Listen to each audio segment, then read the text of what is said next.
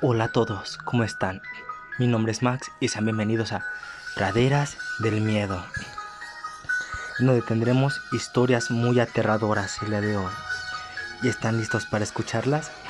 Porque yo ya estoy listo para contarlas. Bien, comencemos con nuestra primera historia que se llama Manitou. Hace muchísimos años venía a los campamentos un joven llamado Manitou Debido a su mal comportamiento fue expulsado del campamento y decidió vengarse durante toda la eternidad. Aunque esto ocurrió hace muchísimo tiempo, Manitou sigue visitando los campamentos.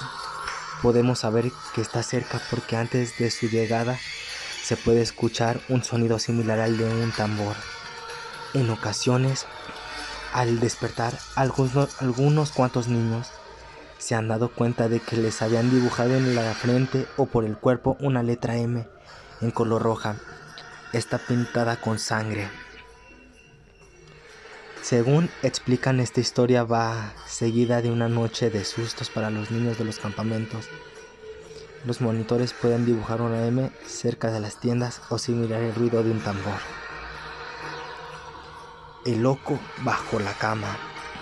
Esta es la historia de un joven de tan solo 21 años. Llamémoslo Drake.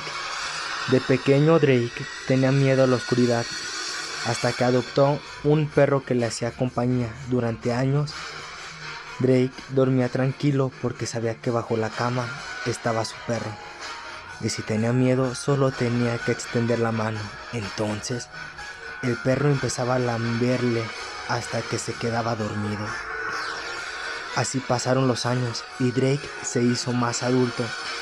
Una noche, en la radio, escuchó que cerca de su casa estaban en búsqueda y captura de un asesino muy peligroso. Drake, acompañado de su perro, no tenía miedo. Se metió en la cama, extendió la mano hacia el borde del perro. Como todas las noches, empezó a lamberle. Durmió del tirón y al despertar le sorprendió demasiado que su perro no se hubiera cansado de lamberle la mano en toda la noche. O eso creía. Al abrir los ojos encontró al perro muerto sobre el suelo de la habitación, bajo la cama. Un hombre seguía lambiéndole la mano.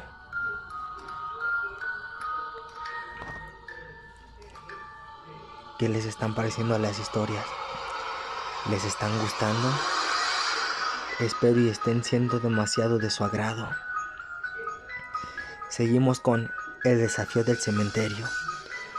Varios adolescentes habían ido a pasar la noche en casa de una amiga, aprovechando que sus padres estaban de viaje. Cuando apagaron las luces, se pusieron a hablar de un viejo que acaban de enterrar en un cementerio cercano. Se decía que lo habían enterrado vivo y que se le podía escuchar arañando el ataúd intentando salir.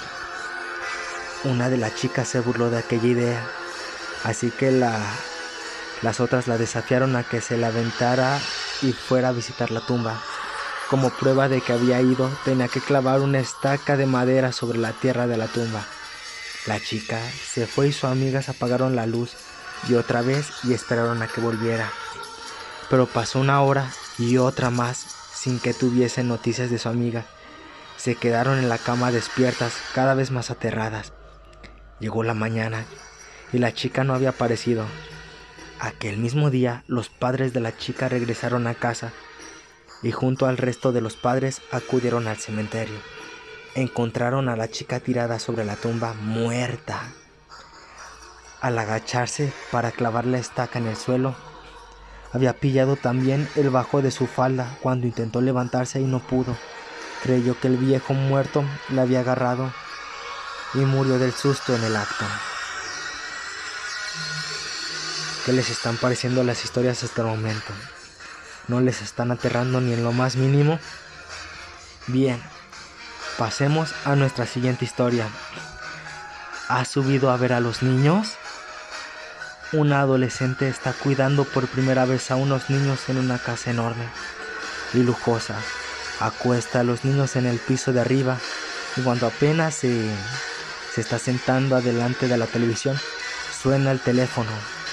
Al juzgar por su voz, el que llama es un hombre Jadea ríe de forma amenazadora y pregunta, ¿Has subido a ver a los niños? La canguro cuelga convencida de que sus amigos le están gastando simplemente una broma. Pero el hombre vuelve a llamar y pregunta de nuevo, ¿Has subido a ver a los niños? Ella cuelga a toda prisa, pero el hombre llama por tercera ocasión y esta vez dice, Ya me he ocupado de los niños, ahora voy por ti. La canguro está verdaderamente asustada. Llama a la policía y denuncian las llamadas amenazadoras. La policía pide que, si vuelve a llamar, intente distraerle el teléfono para que les dé tiempo de localizar la llamada. Como era de esperarse, el hombre llama de nuevo a los pocos minutos. La canguro le suplica que le deje en paz y así le entretiene. Él acaba por colgar. De repente el teléfono suena de nuevo y cada timbrazo el tono es más alto y más estremecedante. En esta ocasión es la policía que le da una orden urgente. Salga de la casa inmediatamente. Las llamadas vienen del piso de arriba. Vaya, ¿qué les está pareciendo? ¿Están listos para nuestra última historia? Y esta se llama Un cadáver en la cama. Un grupo de amigas había decidido ir a algún lugar para pasar unos días. Se registraron en el hotel y subieron a su habitación a dejar el equipaje. Pero notaron un olor peculiar, como si se le hubiera olvidado sacar la basura o no hubiese tirado de la cadena del cadáver. Sin embargo, todo parecía estar en orden, así que subieron y no lo volvieron a ver hasta la última hora de la noche. El olor había empeorado cada vez más y casi insoportable de modo que llamaron a mantenimiento para que localizaran su origen. La persona que les mandó miró debajo de las camas, dentro de los armarios, incluso alfatió los desagües y las ventilaciones, pero no pudo encontrar las fuentes del olor. Al final limpiaron las habitaciones con generosas cantidades de productos perfumados, pusieron la ventilación al máximo y desearon las buenas noches al grupo de amigas. La peste estaba por el momento enmarcada y como ellas estaba agotada.